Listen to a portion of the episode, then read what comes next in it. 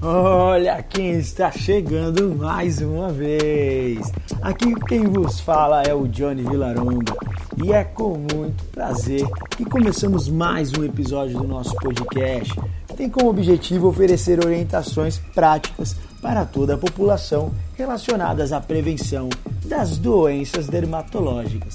Bora combinar uma coisa? Eu e você, com nossos óculos de sol e chapéu, e sem esquecer do protetor solar, é claro. Ah, bora comigo mais uma vez. Esta é mais uma iniciativa do INTS.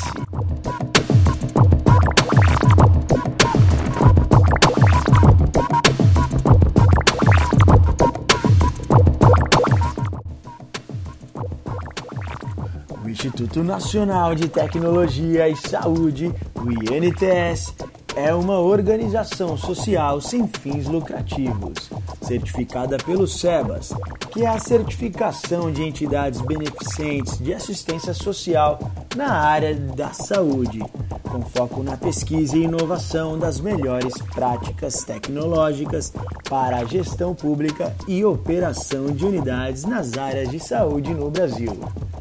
Um perfil multidisciplinar, o INTS, desde a sua criação, vem trabalhando de forma integrada com o setor empresarial, promovendo as melhores práticas de gestão focada em serviços públicos de saúde, educação e assistência social nas esferas municipal, estadual e federal, oferecendo serviços de mais alto nível para toda a comunidade. Atuar de forma sustentável e duradoura tem sido a principal vertente do INTS nessas áreas que necessitam de um alto desenvolvimento tecnológico para atendimento da demanda do país.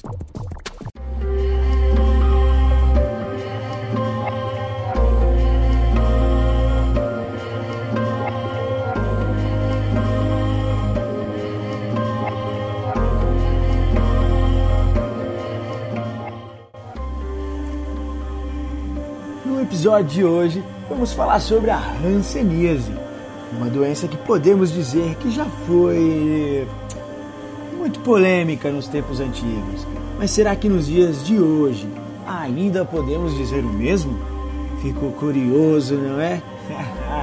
pois bem, este episódio, mais uma vez, tem o objetivo de conscientizarmos a população sobre esta doença, trazendo ao conhecimento os tipos de sintomas, tratamentos e cuidados que devem ser tomados.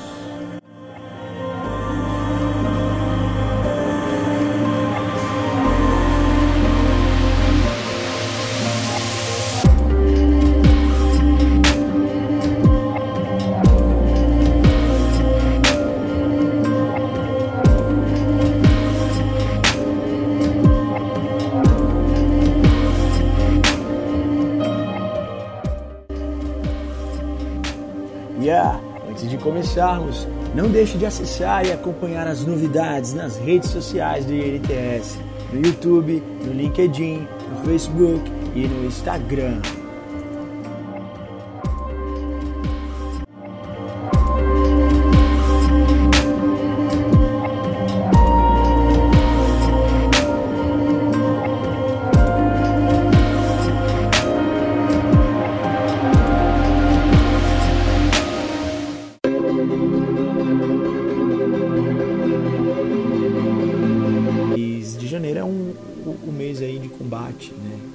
Conscientização.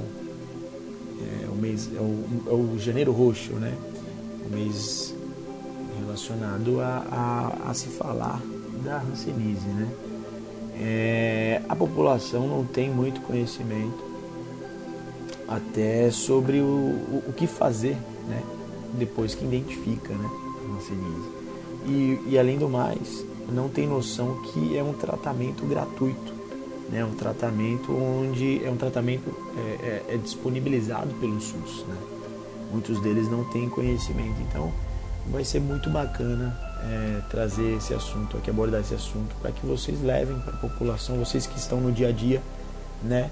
É, vocês que são o elo de comunicação das famílias, vocês é que vocês possam também auxiliá-los a, a, a, ter essa noção e esse discernimento e, e que motive-os né, a, a, a busca do, de, um, de um profissional, né, para que eles sejam avaliados e que realizem os devidos tratamentos. Né.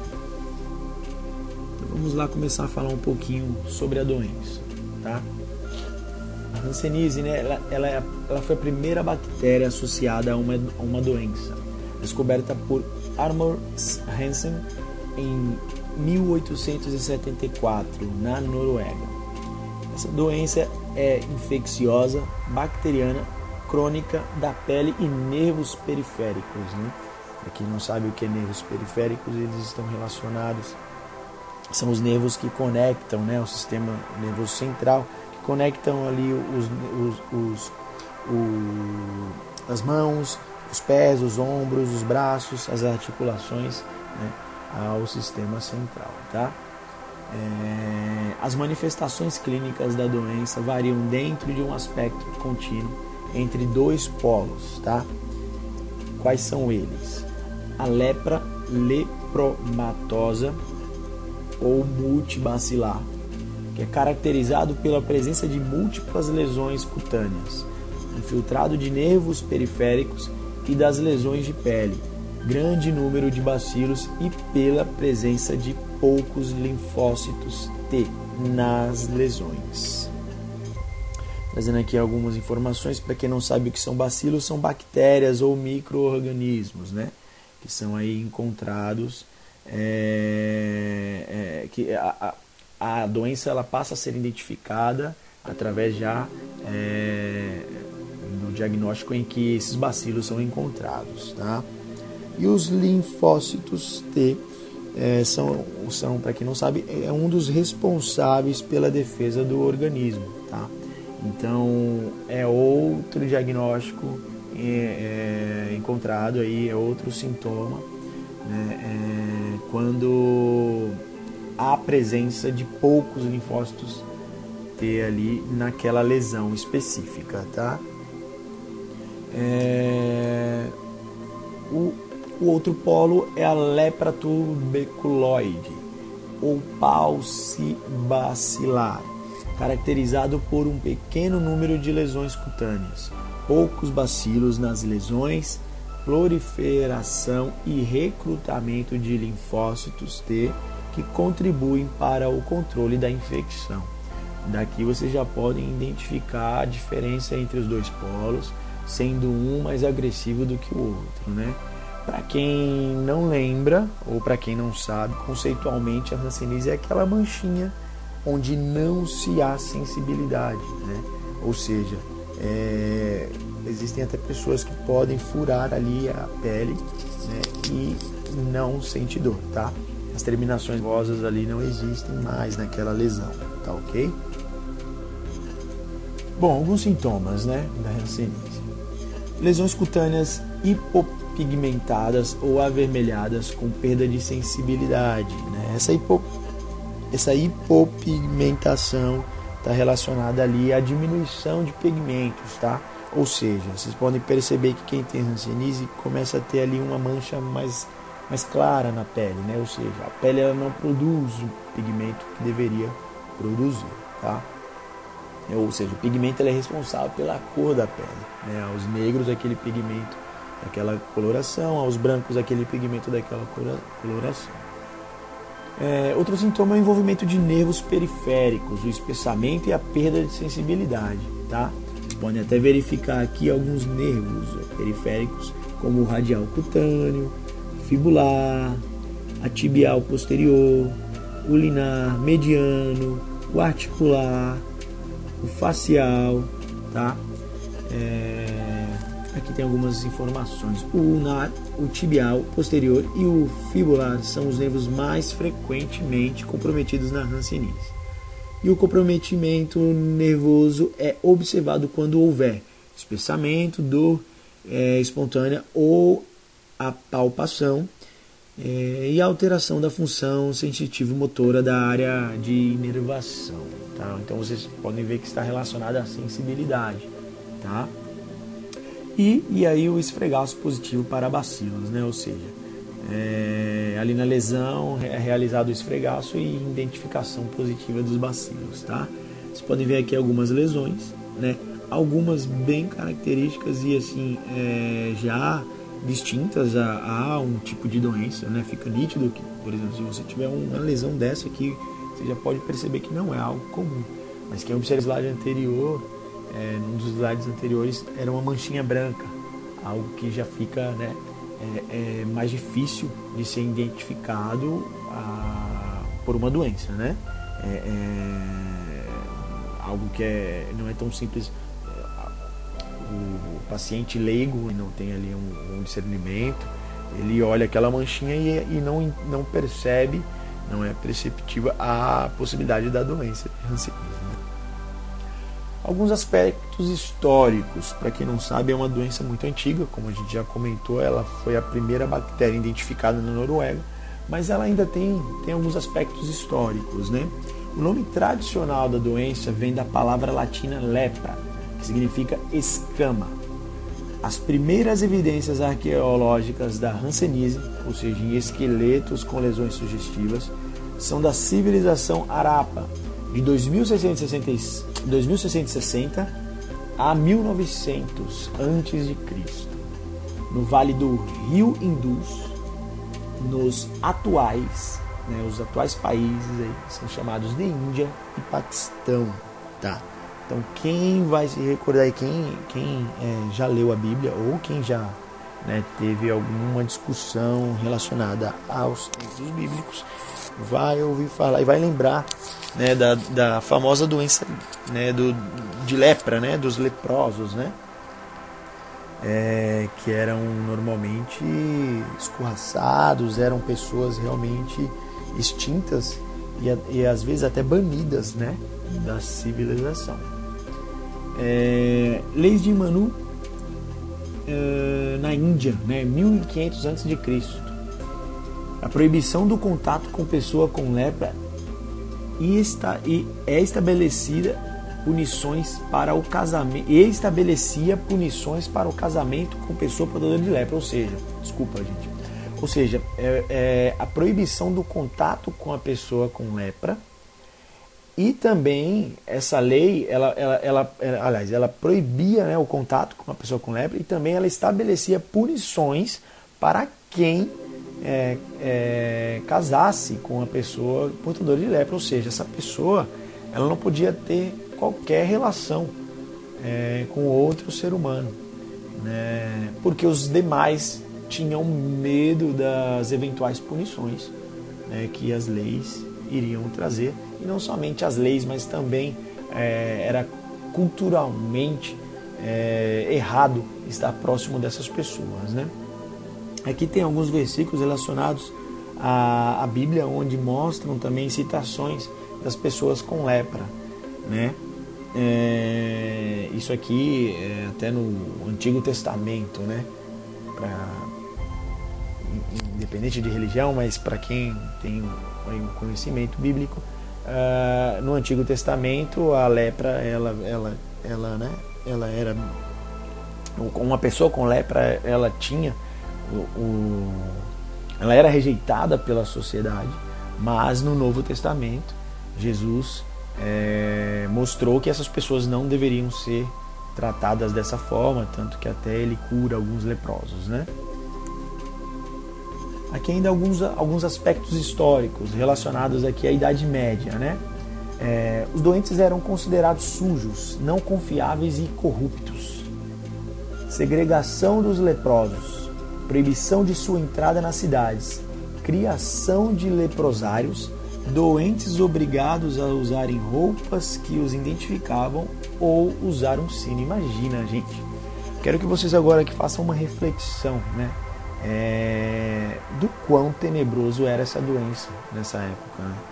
As pessoas, além de sofrerem, e aí é, falando novamente dos aspectos bíblicos, é, um dos personagens históricos da Bíblia, em um momento de lepra, é, ele até usa um caco de telha para poder raspar ali, para poder tirar de tanta dor ali que ele tinha, da, da, dos aspectos né, relacionados à ferida, para poder ele tirar aquilo né, do corpo dele.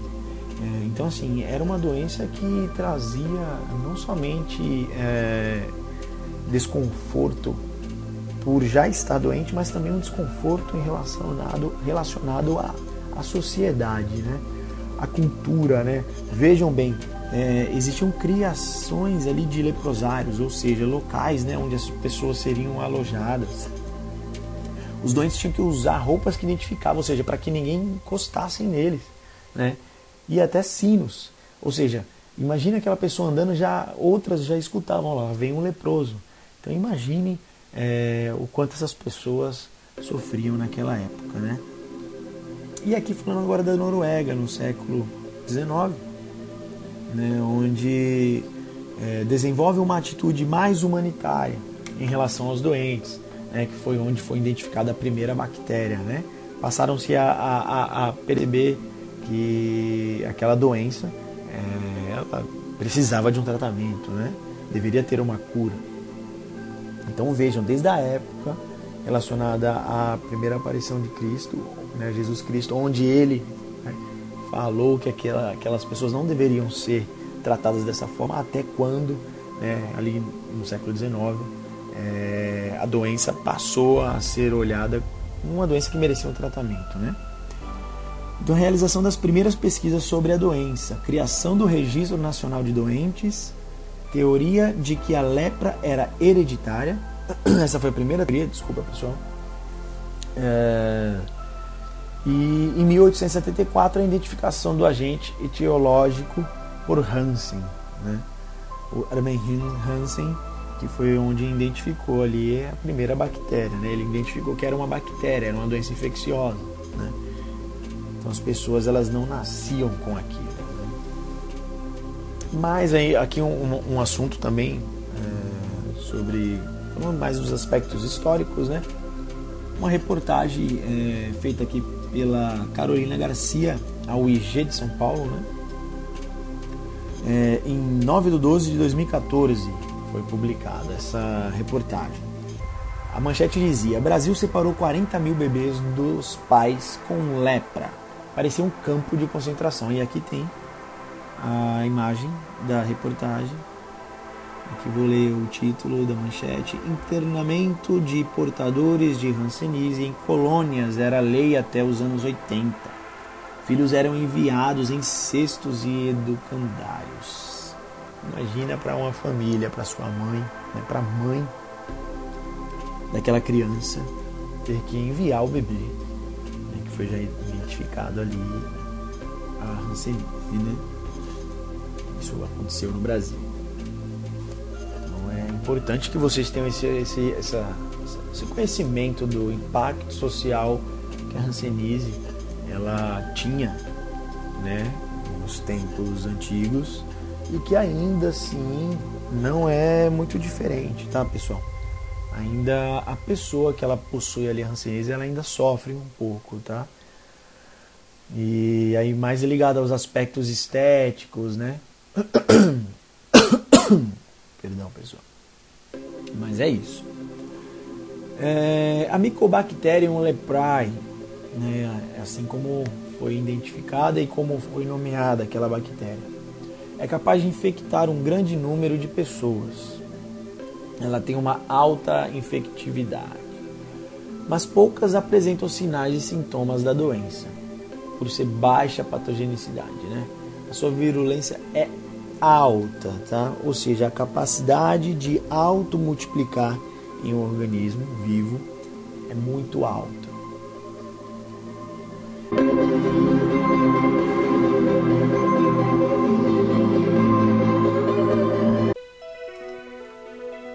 E vale lembrar que se você quer saber um pouco mais das iniciativas do INTS, Basta acessar e acompanhar as redes sociais no YouTube, LinkedIn, Facebook e Instagram.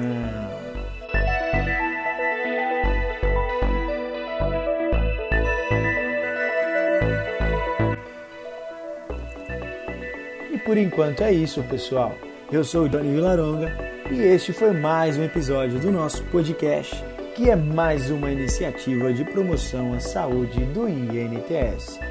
Conto com vocês no próximo episódio. Tchau!